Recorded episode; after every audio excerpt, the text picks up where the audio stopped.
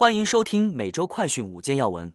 夏天即将来临，联合国气象组织警告，未来五年内将有百分之九十八的可能性会是最高温的时期。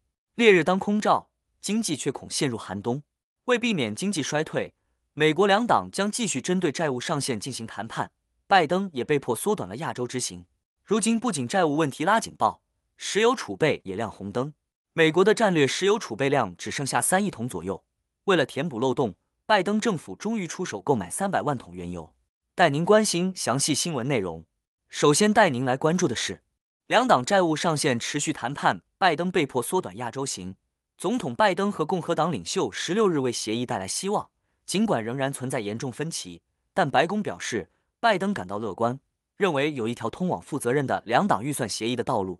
如果双方真诚的谈判，至于众议院议长麦卡锡同样暗示，预期最终将有一项协议。即便到目前为止没有事情被解决，预定十七日飞往日本参加七大工业国组织 G 七峰会的拜登，取消了后续前往巴布亚纽几内亚和澳洲的访问行程，提前在二十一日返回华盛顿。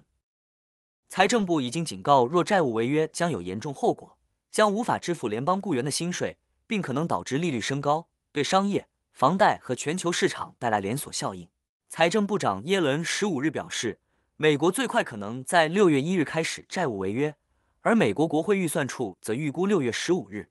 接下来要带您关注的是，补充战略石油储备。拜登政府购买三百万桶原油。拜登政府本周宣布将购买三百万桶原油，以补足美国战略石油储备。然而，三百万桶的采购量与美国近几年释出的大量战略石油储备相较，只是杯水车薪。美国拥有世界最大规模的战略石油储备。而为了缓和汽油价格飙升问题，总统拜登以空前速度释放大量战略石油储备。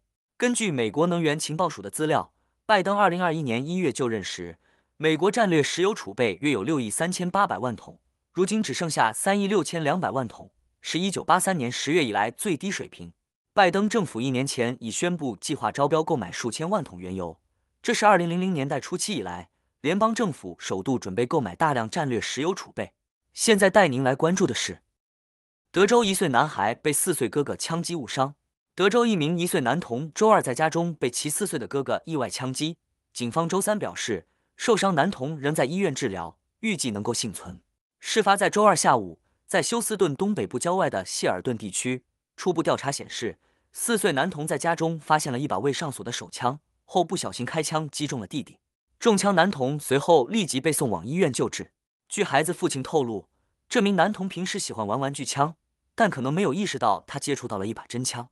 而事发时，他七岁的女儿也在家中，枪支据称属于一位当时在家里的亲戚。目前尚不清楚这名四岁男童在家中发现枪支的确切位置，案件仍在调查中。警方表示，希望借此提醒社区民众，应确保家中的武器安全存放，尤其是在家中有儿童的情况下。接下来带您关注的是。北卡十二州堕胎禁令将生效，议会推翻州长否决。北卡罗来纳州议会周二晚推翻州长否决，并宣布一项新的法案，将孕妇的堕胎期限从二十周缩短至十二周。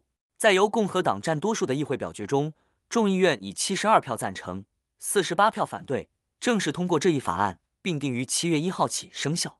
法案规定，禁止孕妇在十二周后进行选择性堕胎，部分特殊或紧急情况除外。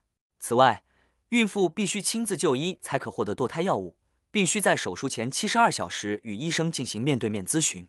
有共和党议员表示，医生的职责是保护每一个生命，但与此同时，有民主党代表谴责法案过于草率，表示它将伤害州内女性。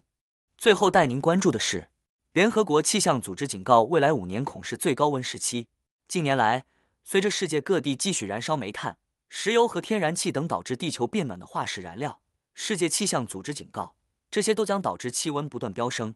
未来二零二三年至二零二七年的五年中，至少有一年将有百分之九十八可能性出现地球有记录以来最高温，而这五年期间也将成为有记录以来最热的时期。世界气象组织更在其年度气候更新中表示，二零二三年至二零二七年有百分之六十六的可能性，至少一年的全球地表年均温将超过工业革命以前水准一点五度。至于接下来五年将比一千八百五十年至一九零零年的平均值高一点一摄氏度至一点八摄氏度。以上是今天的每周快讯五件要闻，更多完整新闻内容，请关注凤凰美洲台微信、印思、脸书、小红书、TikTok、油管、推特等各社群平台。